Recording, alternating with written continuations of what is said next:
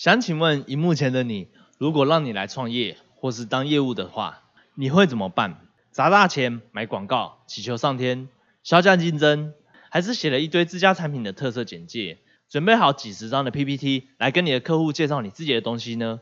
如果你都没有钱打广告，你会怎么跟已经领先你一大步的人竞争？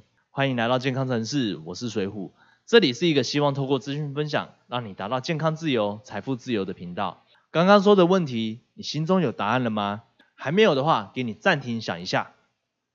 如果可以的话，我想听听你的想法，记得在下方的留言告诉我和大家哦。我刚开始转行的时候，我从一个写程式的员工转行到现在来创业，我第一个面临的问题就是我的客户从哪里来？第二个问题是客户凭什么跟我买？凭什么这么信任我？刚开始我也跟大家做一样的事情。说说别人的见证效果啊，讲讲自家产品的服务的观念等等的。当然，以效果来说，差到爆。于是就在想，是不是因为东西卖的太贵，所以选择了销价竞争？但这结果依然是没有任何的成长。如果你是刚开始做任何需要销售的行业，这样的场景是不是似曾相识？原因是什么？接下来我将要跟你分享的是我在外面花了八万块学的网络行销课程里面。学来的其中一个非常重要的观念。今天看完这集的话，等于你就是赚到了。也希望想要从员工转行跳到业务、保险、直销，甚至当老板的人都能够避免像我这样的血案。那么我们就开始了吧。首先，市场的属性有分五种等级，你只要知道客人看到的广告，它的文案内容是什么，你就可以知道了。也就是以下的这五个等级。第一个等级，新产品刚推出的时候。第二个等级是新产品推出并且满意保证，第三个等级是独特卖点的新的产品，第四个等级是独特卖点满意保证，第五个是针对个人的对话。我今天我只想针对第五点，我举个例子就好。假如我现在有一张照片，是一张很厉害的摄影师拍照的作品，我卖你十万块，你买不买？嗯，有什么特别的？还需要卖那么贵？啊，买它干嘛？神经病！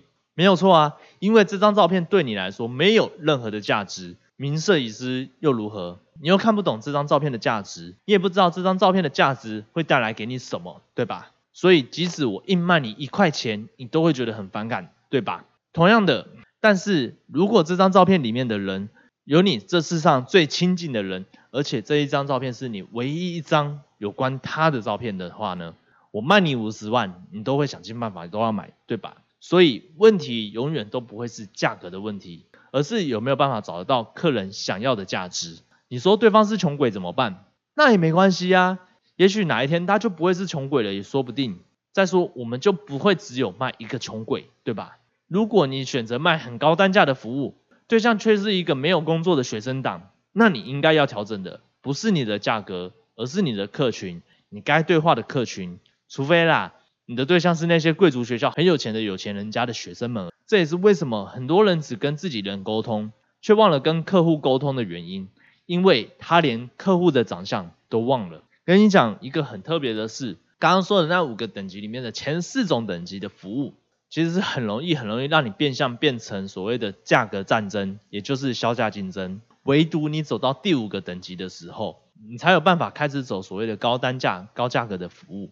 说到这边，我现在正在筹备一个招募伙伴的三个月计划，里面我想教会你的是，我是如何开始在网络上经营线上事业，并且运用策略，一套完整的系统，打造一个属于你的自动化销售系统，协助你自动的找到更优质的人们。就像今天所说的，你想要找到更优秀的人，来帮助你完成被动的零售收入的梦想，而不是只跟你空谈梦想，空谈心理建设。当这个计划筹备好时，预先报名的朋友，我会有一份大的礼物要送给你。报名链接就在下面的第一个链接。最后，这个频道是一个希望透过资讯分享，让你达到健康自由、财富自由的频道。如果这集的内容对你有帮助的话，记得帮我按赞、订阅、追踪、加分享。我们下个内容见喽，拜拜。